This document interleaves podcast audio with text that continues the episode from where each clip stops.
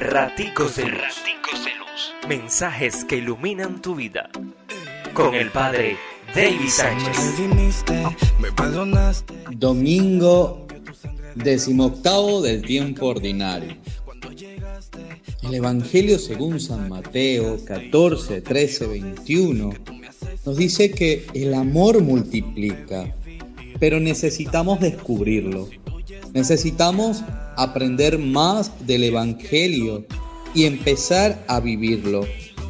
Necesitamos explicar nuestros gestos de amor, ser capaces de acercarnos, comprometernos en oración y acción, oír a Jesús que nos dice de nuevo, denles ustedes de comer. Tantos hambrientos, pero con nuestra lástima seguirán hambrientos entonces debemos comprometernos con corazón generoso a descubrir cómo el amor multiplica.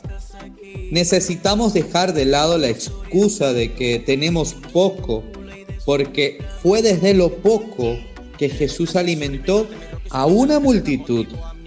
Necesitamos dejar de vivir en el individualismo y pasar al siguiente nivel, al del compartir fraterno, en el que todos participamos para ver el verdadero milagro de distintos comiendo el mismo pan.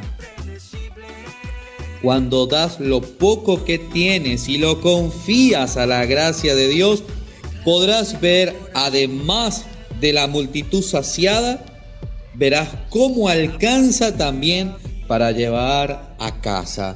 Dios te bendice, pórtate bien. Es una orden.